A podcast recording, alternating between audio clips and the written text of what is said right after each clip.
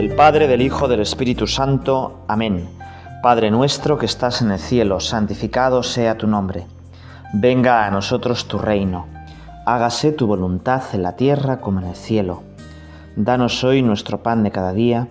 Perdona nuestras ofensas, como también nosotros perdonamos a los que nos ofenden. No nos dejes caer la tentación y líbranos del mal. Estaba ordenando el despacho y bueno, había cantidad de cosas, ¿no? Había cantidad como de estampitas, de pequeñas poesías, de oraciones pues cándidas y una me gustó bastante, te la voy a leer. Se titula Los dos faros. Hay en la vida cristiana dos faros orientadores para guiar las almas hacia Dios. Un faro es el santo libro divino que señala a los mortales a Cristo, el único camino. El otro faro es un pecador convertido que muestra con su vida que Dios lo ha redimido. Y es que hoy queremos rezar contigo, Señor, sobre esos dos faros. Y especialmente sobre la Biblia, tu palabra. La Biblia escrita, la Sagrada Escritura, y tu palabra viva, presente sobre todo en el sacramento de la Eucaristía. dos cosas totalmente inseparables. Son las dos caras de una misma moneda. Y queremos hacerlo pues siguiendo el compendio del Catecismo de la Iglesia Católica. Esa, ese libro con preguntas y respuestas que varios días pues ya estamos rezando con él que nos puede venir muy bien para repasar un poco nuestra fe. Y encontramos, ahí también muchísima sabiduría. Vamos a leer el punto 18. El punto 18 que es el primero que em, después de haber explicado que Dios quiere revelarse, que Dios pues quiere establecer una comunicación con, los, con nosotros, con las personas, que quiere saciar nuestra sed, de amor, de, felicidad, de sentido. Bueno, pues eso lo hace comenzando una historia. Y esa historia, pues, se va transmitiendo y se va recogiendo en una gran colección de libros, que se llama así los libros. Biblos, en griego, significa libro, es el lugar donde empezaron a hacer libros, es una ciudad fenicia, y la Biblia son los libros, los libros por excelencia. El punto 18 dice, bueno, ¿por qué decimos que la Sagrada Escritura enseña la verdad? O dicho de otra manera, eh, ¿cómo estar seguros de que lo que dice la Biblia es verdad? ¿Podemos confiar en la Biblia? Bueno, con esta pregunta 18 entramos en el, en el cogollo de lo que nos va a enseñar la Iglesia sobre la Sagrada Escritura. Y fíjate que la Iglesia dice, la Sagrada Escritura enseña la verdad porque Dios mismo es su autor. Por eso afirmamos que está inspirada y enseña sin error las verdades necesarias para, nuestra salvación. Claro, ¿qué queremos decir cuando decimos que la Biblia está inspirada, que Dios es el autor de la Biblia? Otras religiones esto lo entienden un poco mal. Por ejemplo, los musulmanes, y lo puedes preguntar a cualquiera de ellos, creen que el Corán bajó del cielo ya directamente escrito. Mahoma no sabía leer ni escribir y recibió en el cielo, precisamente subió al cielo en Jerusalén, recibió el Corán. Y por eso el Corán, escrito en árabe, lo escribió el mismo Dios, el mismo Alá, y no se puede traducir. De hecho, la fiesta del Ramadán acaba, el mes del Ramadán acaba con la fiesta en la que celebran que Alá le dio el Corán escrito ya a Dios, a, Mahoma. Bueno, pues nosotros no creemos eso, ¿no? No creemos que de repente cayó un volumen de la Biblia, ¿no? Obviamente no creemos eso. Otros piensan que Dios cuando inspira a la gente, a los autores bíblicos, pues es como si entrara en una especie de trance, ¿no? Y entonces pusiera los ojos en blanco y Dios les dirigiera la mano. No es así la inspiración. Claro, nuestro Dios es un Dios que respeta la libertad humana. Y entonces, incluso cuando inspira la Biblia, también respeta la autoridad de los autores divinos. Respeta sus gustos, su estilo, su cultura. O dicho otro modo, te voy a poner un ejemplo muy sencillo. Imagínate que hoy que estás escuchando, intentando rezar con este audio, se te ocurre una idea muy buena, pues yo qué sé, ¿no? montar una escuela para enseñar a sordomudos con un nuevo método totalmente novedoso. Bueno, pues se te ocurre a ti, ¿verdad? Lo tienes que poner en práctica tú. Después de 40 años se revela que ese método es maravilloso, lo han acogido todas las instituciones educativas del mundo y te has hecho famoso, ¿no? Ya has pasado a la posteridad. Bueno, pues a los 40 años dices, jo, pues este, esta tarde que yo estaba eh, pensando en cómo educar a los sordomudos, esa tarde tuve una inspiración. Estaba inspirado. Pues algo parecido, salvando las distancias, ¿verdad? Porque la inspiración de los autores que escribe la Biblia es como muy especial, pero algo parecido es cómo se escribió la Biblia. Es decir, tú cuando se te ocurre que vas a hacer ese nuevo método, Dios es el que está moviendo y poniéndote ideas. Cuenta contigo, no, no te va a quitar la libertad. Cuando pones a cabo el método y empiezas a hacerlo, también Dios te ayuda. Y también Dios ayuda pues a que ese método se difunda, se haga famoso. Bueno, pues algo así es la inspiración de la Biblia. Es en la Biblia hay un autor principal que es Dios y muchos autores humanos. Pero no es que la Biblia sea 50% palabra de Dios, 50% palabra humana. Es 100% palabra de Dios, 100% palabra humana. Es Dios que quiere que yo sea 100% el autor. Pero sin él no puedo nada. Por eso también es 100% de Dios. Así es un poco el estilo de Dios. Fíjate que cuando Dios quiere salvarte, también hace lo mismo.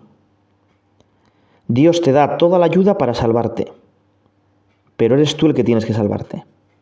La salvación es inspirada por Dios, comenzada por Dios, culminada por Dios, pero siempre respetando tu libertad. Bueno, este es uno de los puntos más difíciles para los teólogos, ¿no? Libertad y gracia, pero bueno, no nos vamos a liar con estas cosas. Lo importante es Dios que me ayuda y Dios que respeta mi libertad. Gracias, Señor. Gracias porque tú no quieres marionetas, no quieres títeres. ¿eh? Tú quieres unas personas libres que con sus fuerzas y capacidades tengan mérito porque te ayuden. Pero a la vez, como conoces nuestra habilidad y conoces que somos poca cosa, tú estás detrás de todos nuestros pasos. ¿Eh? Bueno, pues vamos a darle gracias a Dios y a decir, bueno, ¿qué es lo que me toca a mí? Por lo primero que me toca es reconocer que todo viene de Dios. Que cuando se me ocurre una cosa buena, es Dios el que me inspira. Que cuando pues me pongo a hacerla, es Dios el que me ayuda a realizarla. Que cuando la acabo, es Dios el que le da la culminación y el perfeccionamiento. Pero además, yo tengo que poner toda la carne del asador. No vale decir, bueno, como Dios me ayuda, ya no tengo que esforzarme. Es todo lo contrario. Porque Dios me ayuda, me tengo que esforzar más.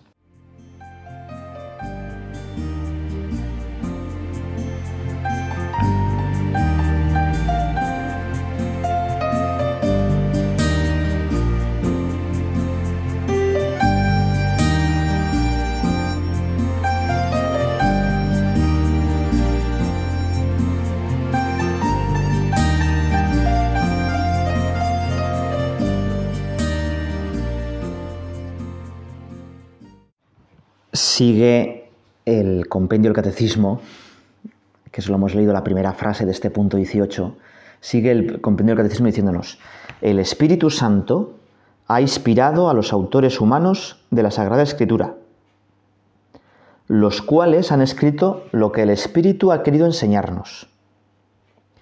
La fe cristiana, sin embargo, no es una religión del libro, sino de la palabra de Dios, que no es una palabra escrita y muda, sino el verbo encarnado y vivo.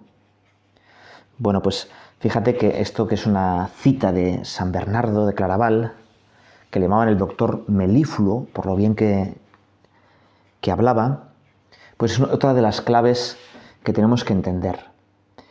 Los musulmanes y los judíos se les llama la religión del libro, porque ellos tienen el Corán o el Antiguo Testamento como lo más importante de su fe, ¿no? Y ahí encuentran pues toda su sabiduría, sus orientaciones.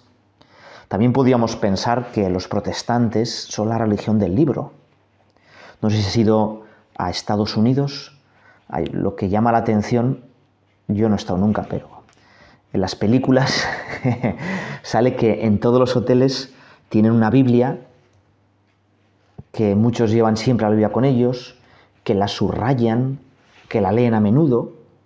Bueno, eso es una cosa buena, ¿eh? Ojalá nosotros tendríamos una Biblia o tuviéramos una Biblia y la subrayáramos, la, leeríamos, la leyéramos. Bueno, pero es que nosotros esa Biblia no la leemos sin más. Nosotros no tenemos una palabra de Dios sin más escrita, sino que tenemos a la palabra hecha carne. Y leer la Biblia nos lleva a adorar la Eucaristía. Si leemos la Biblia con honradez, veremos que Jesucristo no solo quiso quedarse en las enseñanzas de un libro, sino quiso que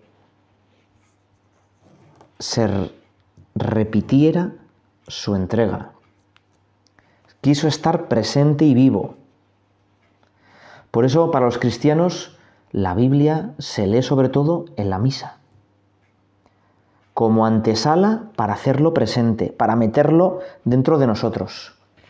Primero leemos la Biblia para meterla en nuestra cabeza y después físicamente comulgamos la palabra de Dios. ¿Y todo eso para qué? Que esto es lo más importante. Pues todo eso, acuérdate de los dos faros, para ser yo también un faro, para ser yo también palabra de Dios para mucha gente. ¿Eh? Te voy a contar una pequeña anécdota. Eh, bueno, esta era una iglesia, pues, bueno, una iglesia normal, ¿verdad? De un pueblo, de los años, pues, 60, pues, a finales de los 60, ¿verdad? Y, pues, llegó la misa dominical, la gente fue a misa y el cura empezó la predicación, ¿no? Para arriba, para abajo, ¿no? Y de repente entra un hippie un hippie pues con unas greñas, un poco sucio, descalzo, toda la gente empieza a mirarle mal. Bueno, pero este que pinte aquí, este que pinta aquí, ¿verdad? Total que el hippie, ni corto ni perezoso, va delante del sagrario. El sagrario estaba en un lateral, adelante, pero en un lateral, y allí se pone de rodillas delante del sagrario y empieza a llorar. Y empieza a llorar. Perdóname, Señor, perdóname, Señor. Bueno, en aquel momento toda la gente estaba mirando al hippie, claro, no a lo que decía el cura, ¿verdad? El curita de pueblo se paró, dejó de hablar de lo que estaba hablando, ¿verdad? No sabemos de qué estaría hablando, y dijo, mirad a este señor, a este hippie, ya no necesitamos más predicación. Bueno, pues es verdad, ¿no? Es decir, nosotros con nuestra vida somos un libro abierto para los demás. escuchamos la palabra de Dios, la metemos en nuestra cabeza, recibimos la palabra viva, recibimos al mismo Jesucristo, lo metemos dentro de nuestro cuerpo para ser yo una Biblia para los demás. Hay tantísimas personas que nunca van a leer la Biblia, ni se les pasa por la cabeza. ¿eh? Casi mejor dicho, igual no van a leer nunca nada, ¿no? más que cuatro posts, cuatro tonterías en Instagram. Ya ni eso, porque solo ven TikTok, ¿no? Entonces ya, ¿qué van a hacer, no? Bueno, pues no van a leer la Biblia, pero sí que van a ver tu vida. Señor, ayúdanos a, ayúdanos a que seamos un libro abierto para los demás. A que puedan decir de mí, mira, este lee el Evangelio. Este comulga con Jesucristo. Ayúdanos, Señor.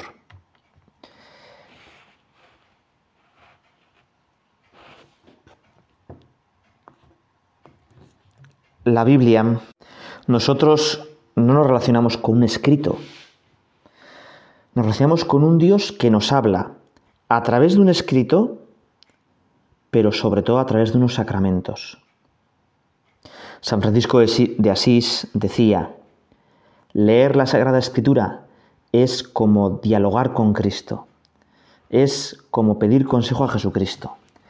No nos relacionamos con un libro, nos relacionamos con una persona que se revela, que quiere establecer una comunicación personal con nosotros.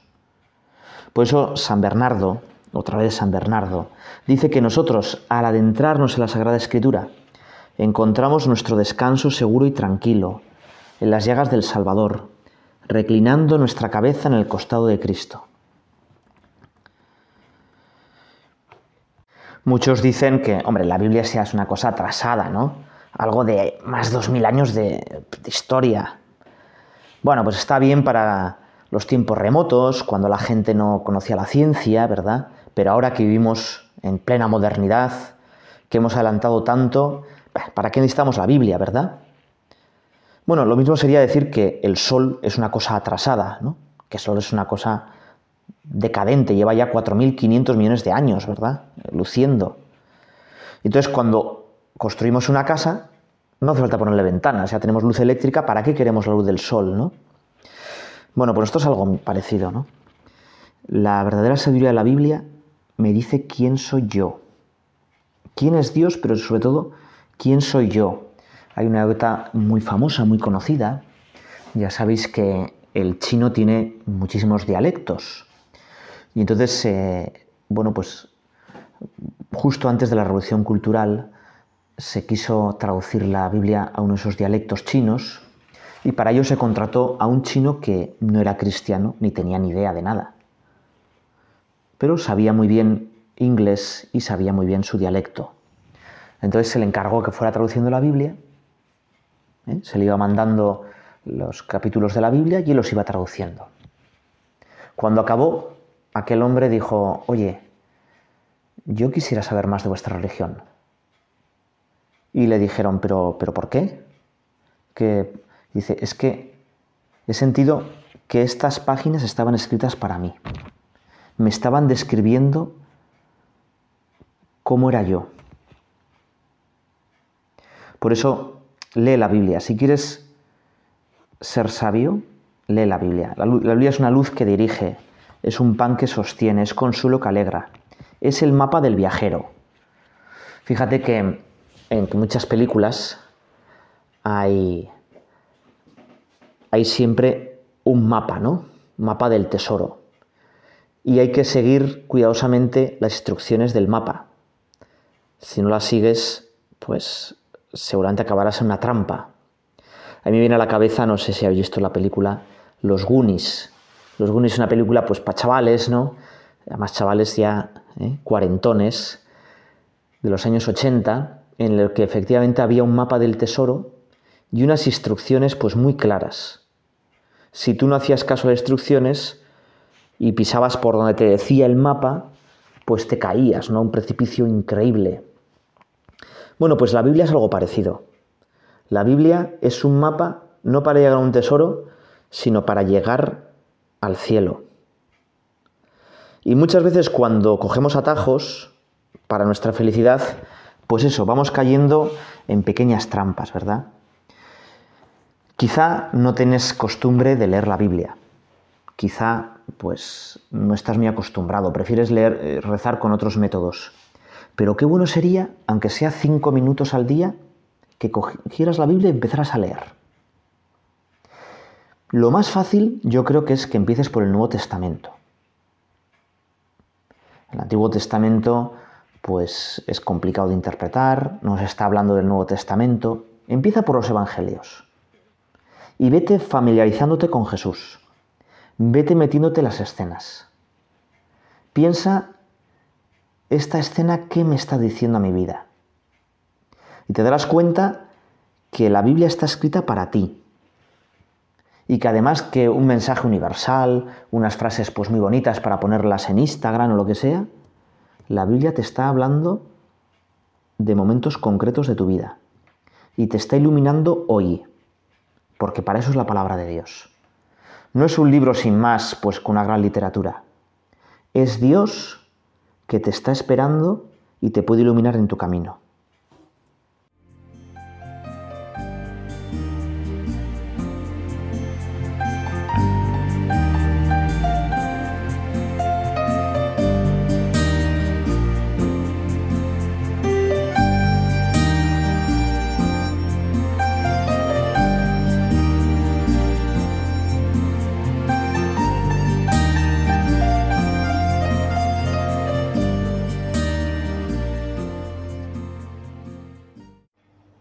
La Biblia es un tesoro increíble, porque en ella escuchamos al mismo Dios. Este punto del compendio del catecismo resume cuatro puntos del catecismo grande, del catecismo naranja, de la Iglesia Católica. Y estos cuatro puntos nos ayudan a entender mejor lo que estamos hablando aquí. Dios dice el catecismo, Dios ha inspirado a los autores humanos de los libros sagrados. Es decir, hay un autor divino y un autor humano. En la composición de los libros sagrados, Dios se valió de hombres elegidos, que usaban todas sus facultades y talentos. De este modo, obrando Dios en ellos y por ellos, eran verdaderos autores, y pusieron por escrito todo y solo lo que Dios quería. De esto ya lo hemos hablado, ¿no? Y sigue. Por tanto, los libros inspirados enseñan la verdad.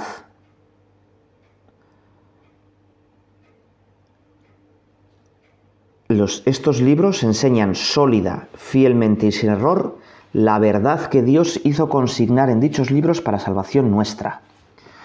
Claro, y entonces aquí puede decir uno, bueno, y entonces en el caso Galileo, ¿qué pasó y tal? Bueno, la verdad es, yo te animaría que no te quedarás con una cosa como superficial, sino que si tienes tiempo leas exactamente qué pasó con Galileo. A Galileo le tenían bastantes ganas, no precisamente eclesiásticos, él era muy religioso. Le tenían ganas pues enemigos políticos suyos, de aquella Italia convulsa del siglo XVII. Bueno, y entonces estos enemigos buscaron cómo atacar a Galileo. En el libro de Josué, hay una batalla de Josué contra los amalecitas, ¿no? Y bueno, pues parece ser que Israel iba ganando, pero se estaba acabando el día, se estaba haciendo de noche, entonces los amalecitas iban a escapar, y entonces era una oportunidad. Y entonces Josué reza a Dios, oh Dios, detén el sol, dame diez minutos más para acabar la batalla. Bueno, total es que, claro, los enemigos de Galileo dijeron, ¿ves? Josué dice, detén el sol, no dice detén la tierra.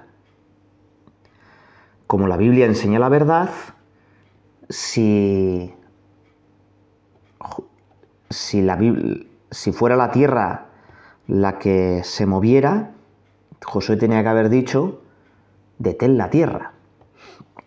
Bueno, lo primero es que, claro, los autores de la Biblia son autores con sus capacidades. Es decir, un autor de la Biblia de hace 4.000 años no puede hablar de física cuántica. Y además, vaya lío.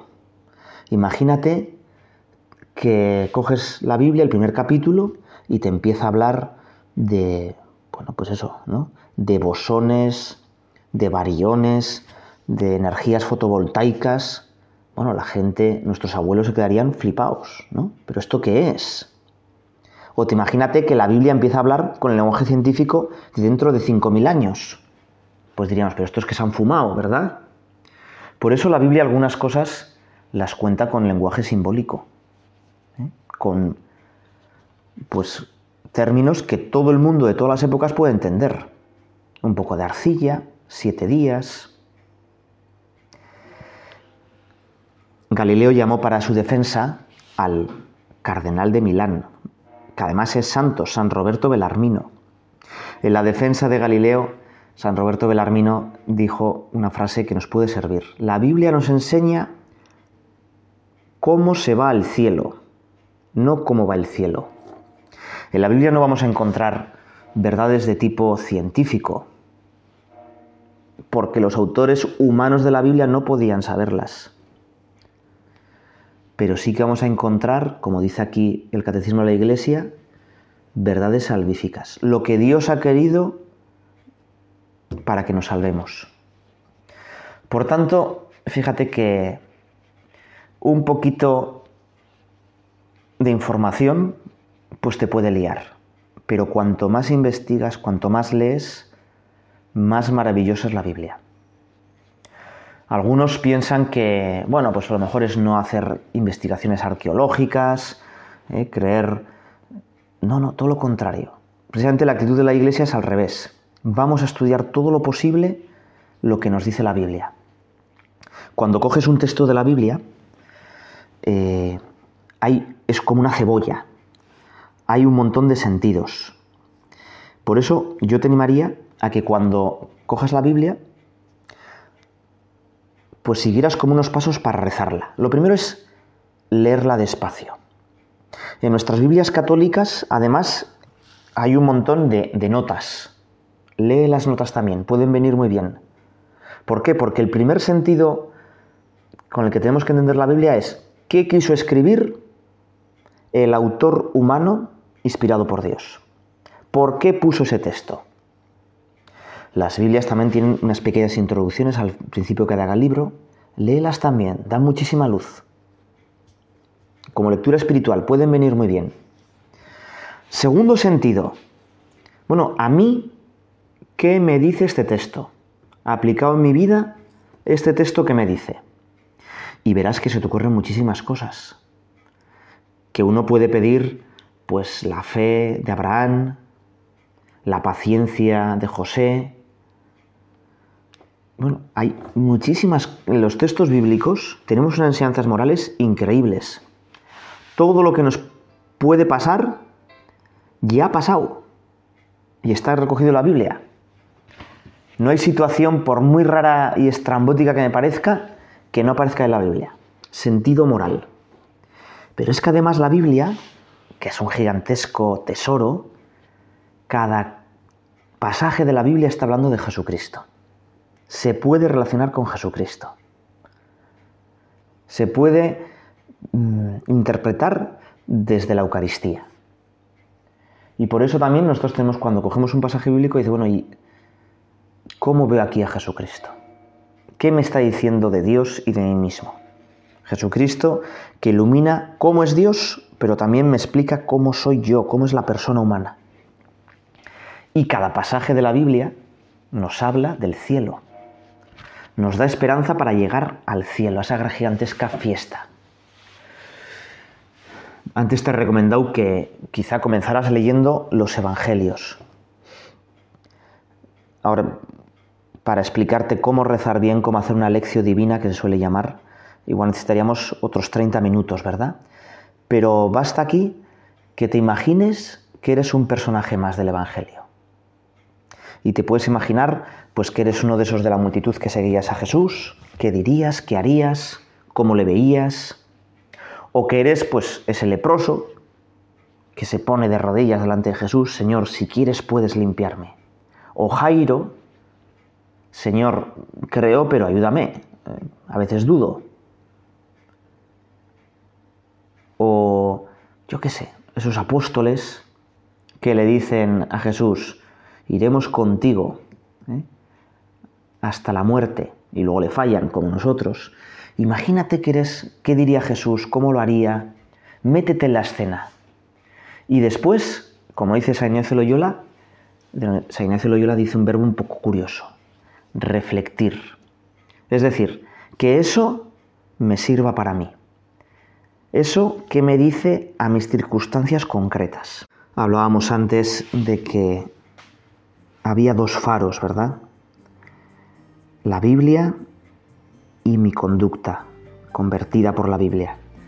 Bueno, pues que la Virgen María, que es el verdadero faro para los cristianos, ella fue la que cogió la palabra en su corazón, nos ayude a entender la Biblia y a ser como ella, un faro para que muchos acerquen a Dios. Dios te salve María, llena eres de gracia, el Señor es contigo, bendita tú eres entre las mujeres y nieto es el fruto de tu vientre Jesús. Santa María, Madre de Dios, ruega por nosotros pecadores, ahora y en la hora de nuestra muerte. Amén.